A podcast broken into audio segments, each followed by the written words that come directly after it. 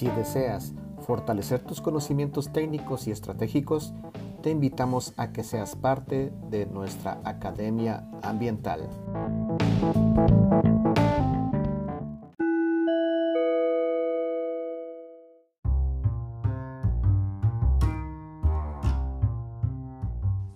Total. Eh, mira, fíjate que ha cambiado y no. Eh, a ver, yo creo que, hay que no hay que olvidar que relativamente producción más limpia fue un concepto más o menos nuevo. Eh, y si tú lo analizas, su definición, la original, es una estrategia integrada. Estrategia se refiere a un concepto de economía integrada a procesos, productos y servicios, con el fin de prevenir daños a la salud y al medio ambiente eh, eh, en el fondo, si tú lo ves, eh, daños, dice, o posibles daños. Ese posibles daños es otra forma de decir riesgo.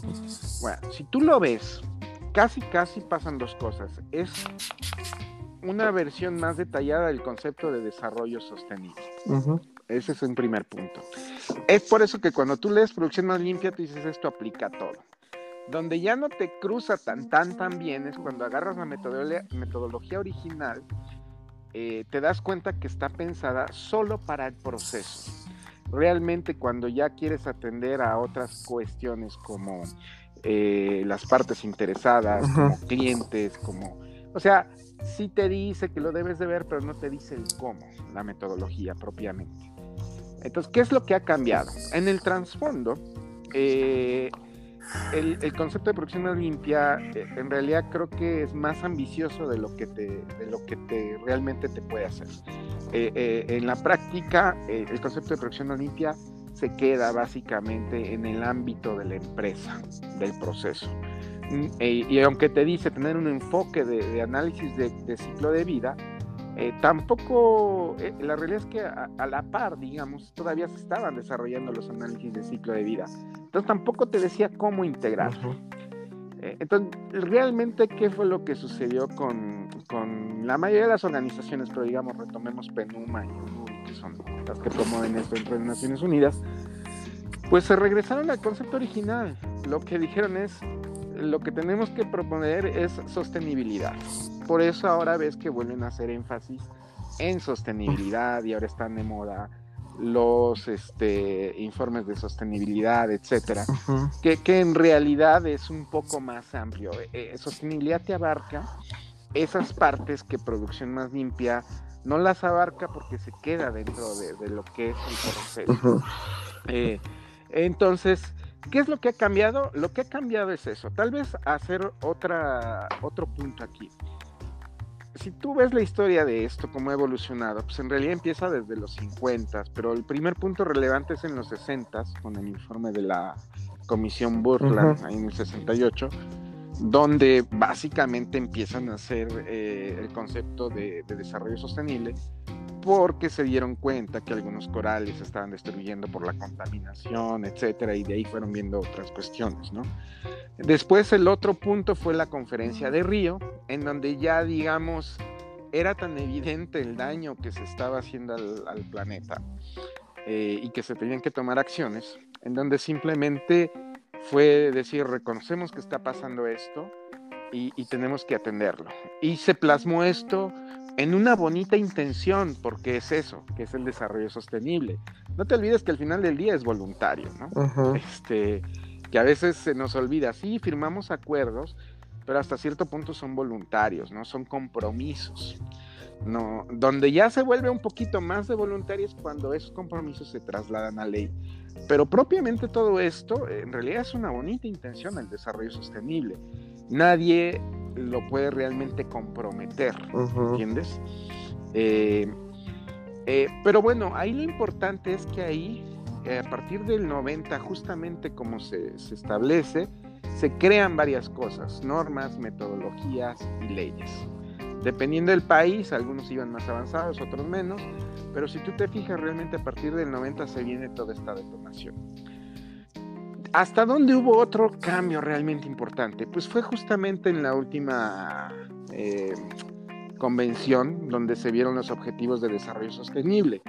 No se dice tal cual, pero, pero lo, que, lo que lo hace diferente eh, este nuevo punto es que es un reconocimiento de los gobiernos de que no pueden hacerlo solos, de que necesitan a la sociedad y de que necesitan a las empresas.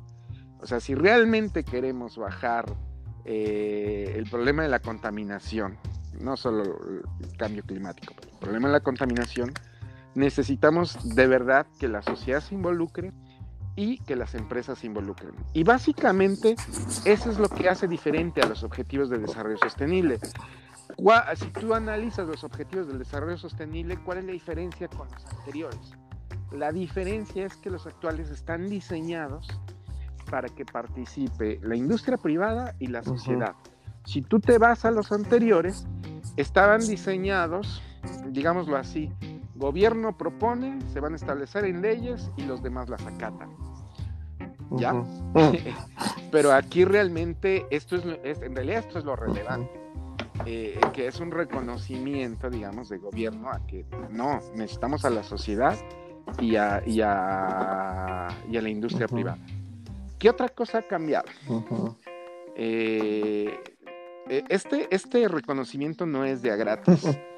La realidad es que hoy con el Internet es muy fácil para cualquiera si tú compras un producto y olvídate medio ambiente. Si simplemente quieres saber, vas a comprar una tele, por decir, un producto, y quieres saber si es de buena calidad o no, te metes al review, qué sé yo, en YouTube o en alguna otra parte de ahí de Internet, y te van a salir miles de, reviews, ¿no? Y que te van a decir, este producto es bueno, este producto es malo.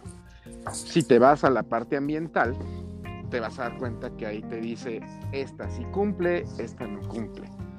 E, es decir, está tan abierto ya la, la, situación de comunicación que realmente esto es una nueva presión para las empresas. Y es tan nueva y fuerte esta presión que los ciclos de las empresas se han reducido, porque hoy nos hablan mucho que, que los planes de negocio, etcétera, una, visión muy economicista de, esta situación, pero se les olvida la parte social. Eh, estos ciclos de, de, que antes las empresas te duraban 30, 40 años y hoy te duran 5 y se tienen que renovar, en realidad no es tanto por el plan de negocio, es más porque tenemos acceso a la información y la gente está penalizando. Y el detalle es que esto afecta desde el comercio de la esquina hasta la gran empresa multinacional. Entonces, eh, es ahí donde también yo te podría decir, por ejemplo, las certificaciones, eh, hoy más que nunca, por eso también tienen que ser más transparentes. Eh, porque a veces se prestaba al, washing. Yo recuerdo una empresa, la anunciaba en la tele, no decía el nombre, pero decía, estamos certificados en ISO 14000. este, y al final del anuncio salía en atención al cliente. es decir, solo la oficina de atención al cliente estaba certificada en ISO 14000. O, o, fui a otra empresa muy grande que, que, anunciaba que tenía igual una certificación y cuando llegamos resulta que lo que estaba certificado era la planta de tratamiento. Ok, está bien, pero en términos reales, pues esa certificación no tiene ningún sentido. Porque además la certificación es un objetivo de mercado, vender más. Eh, es decir, es una barrera no, arancelaria. No es un instrumento ambiental, es un instrumento económico, no equivocarse. Eh, eh, entonces, es ahí por eso que luego la gente no entiende, hay ciertas contradicciones. Pero lo que te quiero decir es, estas presiones actualmente son tan evidentes que esto está haciendo que la dinámica cambie. Y no solo es la ambiental, es la social. Es por eso que nuevamente eh, lo que se ha rescatado ahora es más bien el concepto de sostenibilidad. Y hay dos o tres puntos que han sido vitales. Uno es el de materiales, porque obviamente, ¿qué es lo que te contamina más? Un, litro de gasolina que se quema en la atmósfera o un plástico que llega al mar. Pues si tú analizas los mismos reportes de la ONU, las consecuencias más graves son por los residuos. Es por eso que, realmente se hizo un énfasis en eficiencia de procesos, sobre todo ahí en la parte industrial. Eh, y, el, y el otro punto es este, bueno, eh, e, el reporte, ¿no? Que sea claro y, transparente. Eh, entonces, bueno, yo creo que, y la parte social, perdón, ese sería también eh, el otro punto. Es decir, sobre todo esto va más para las grandes. ¿Qué estás haciendo por la sociedad? Pero que también implica las pequeñas. O sea, a mí muchas veces las pymes me preguntan, o sea, la gente te dice, ¿y yo cómo puedo hacer eso? Yo no puedo eh, donar una cancha de básquetbol para, para el pueblo. Yo les decía, mira, la responsabilidad social empieza, págalo justo a tus empleados, págales a tiempo.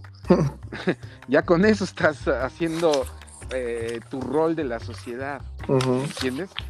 Eh, y el tercer punto es, dalo a conocer, si estás haciendo algo bueno, dalo a conocer porque también yo creo que esa es la otra cosa que a veces no se comprende muy bien. Siempre decimos, si tú haces algo en producción más limpia o en general en medio ambiente, te va a ir bien. Eh, sí, si lo das a conocer.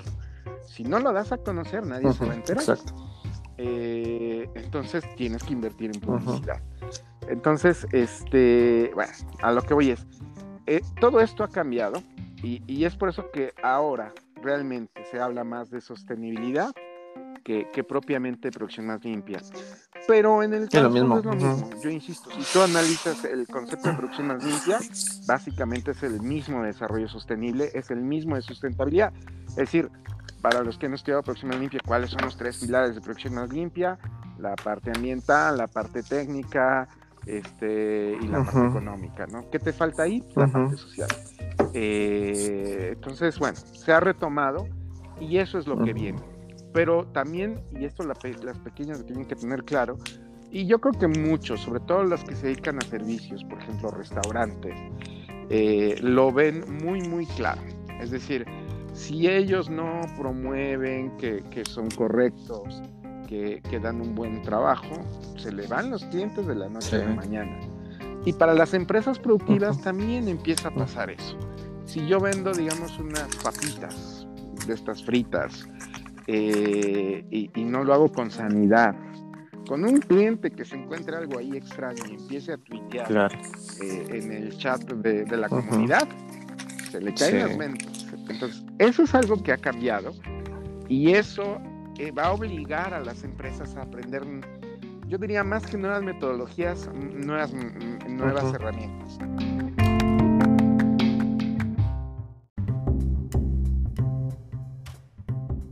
Expresa tu responsabilidad ambiental por medio de alguno de nuestros sellos. Verificación técnica y objetiva con la que marcas la diferencia.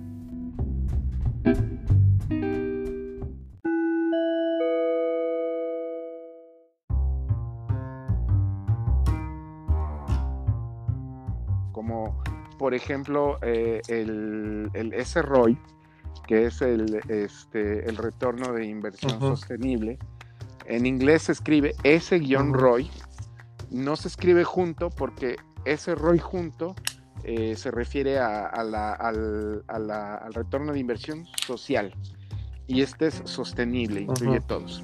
Entonces, eso es, un, eso es una herramienta donde ya integras justamente el costo social, el costo ambiental, el costo de imagen, que si bien ahorita puede sonar muy avanzado para las pequeñas, eh, en realidad eso es lo que sigue.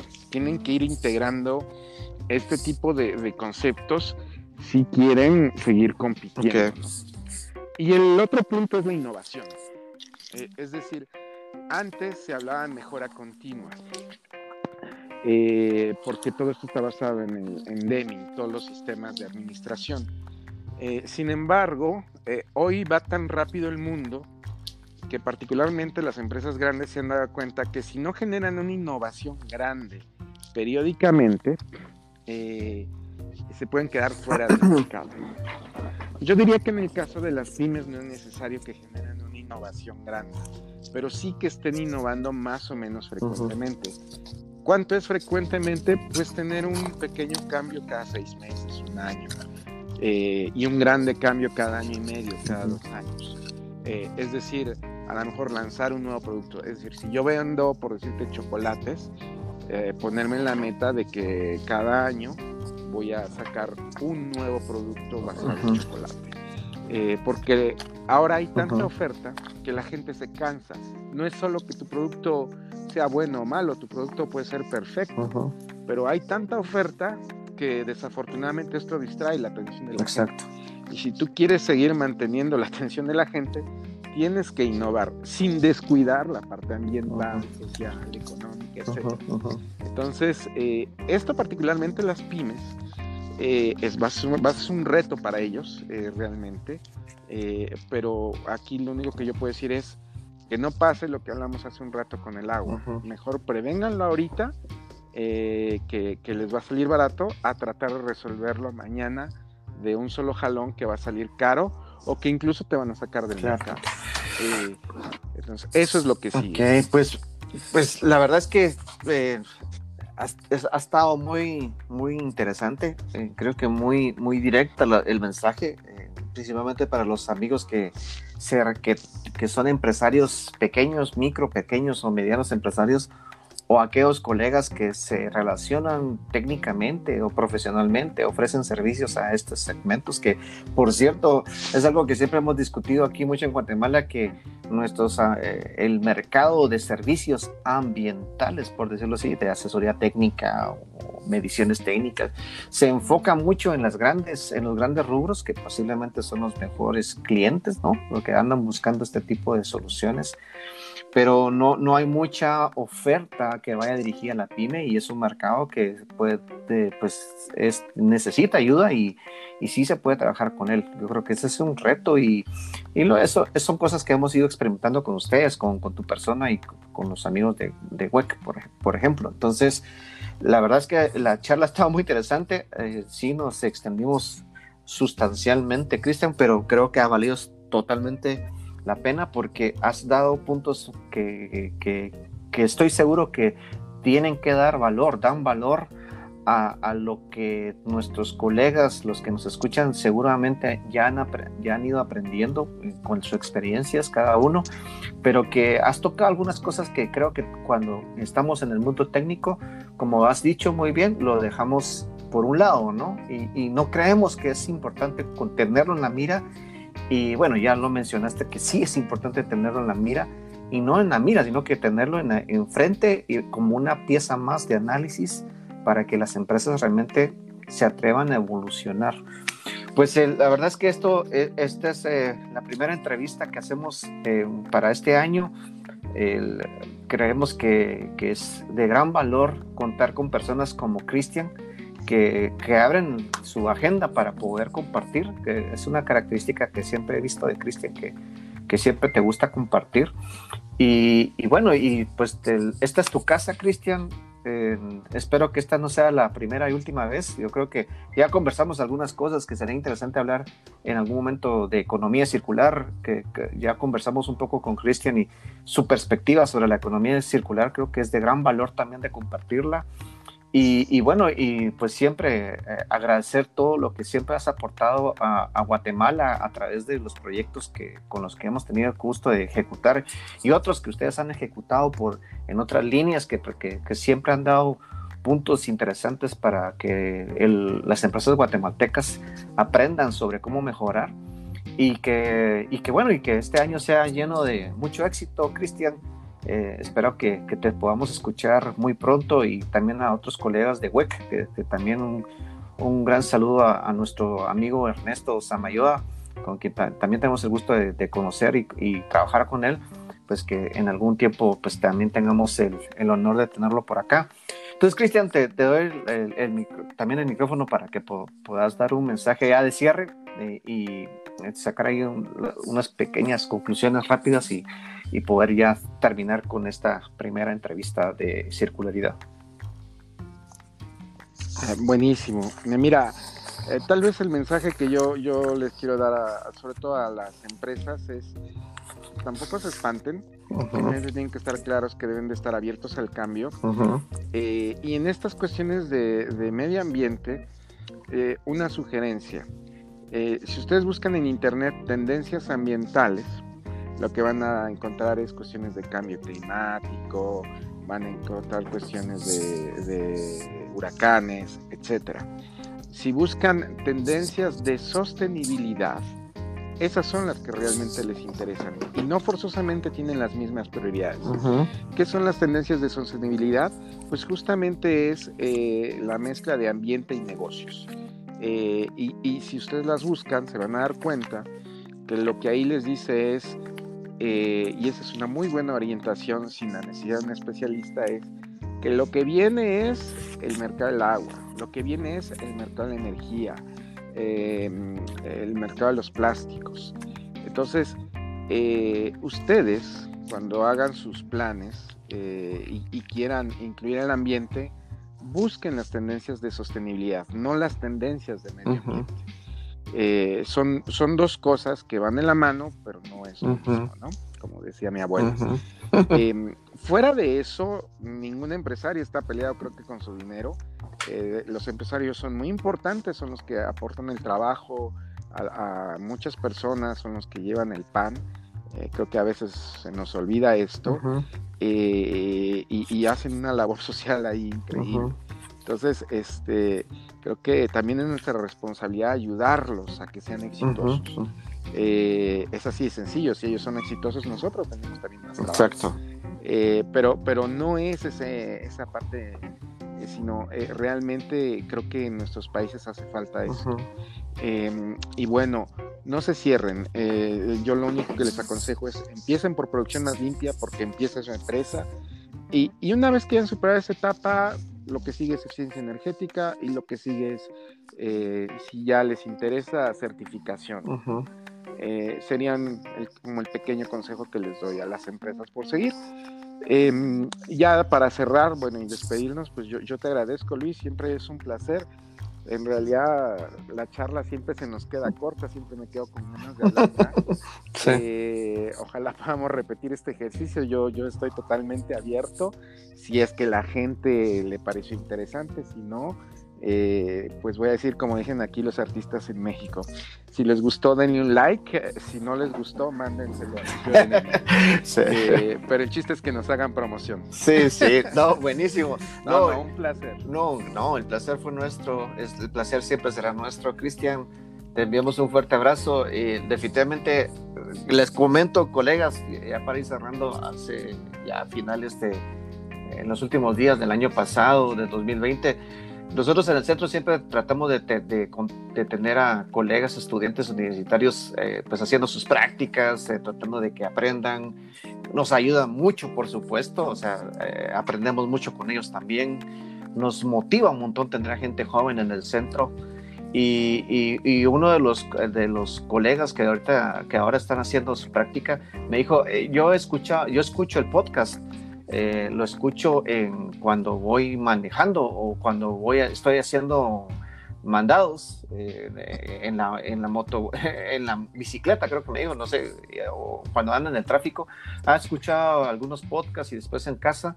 Y, y creo que es una metodología muy interesante porque precisamente todo este conocimiento práctico es de gran valor. Entonces, seguro, Cristian, eh, este aporte de hoy es muy importante y seguro va a animar, va a motivar a muchos a que sigan. Este podcast hasta ha sido escuchado por lo menos en 25 países claro, el, la audiencia principal es de Guatemala, pero siempre le enviamos un saludo a todos los colegas que nos escuchan en, donde quieran que estén, pues les enviamos un fuerte abrazo, un gran éxito este 2021, ánimo, cuídense, eh, pues esto no ha terminado lamentablemente, eh, esto eh, ha pegado duro, pero aquí estamos y tenemos que seguir aportando y totalmente de acuerdo con Cristian, hay que ayudar a los empresarios, principalmente a los pymes, este es una, un motivador del Centro Guatemalteco Producción Limpia. Creemos y confiamos mucho en el sector privado, que nos gusta trabajar con ellos y, vemos que hay mucha gente que cada vez tiene más ánimo en estar en esto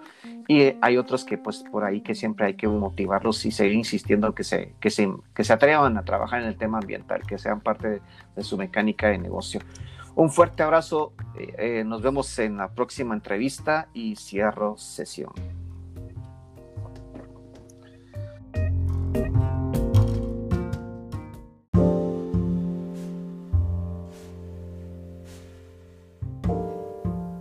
Creemos en el valor de las alianzas y en el libre conocimiento.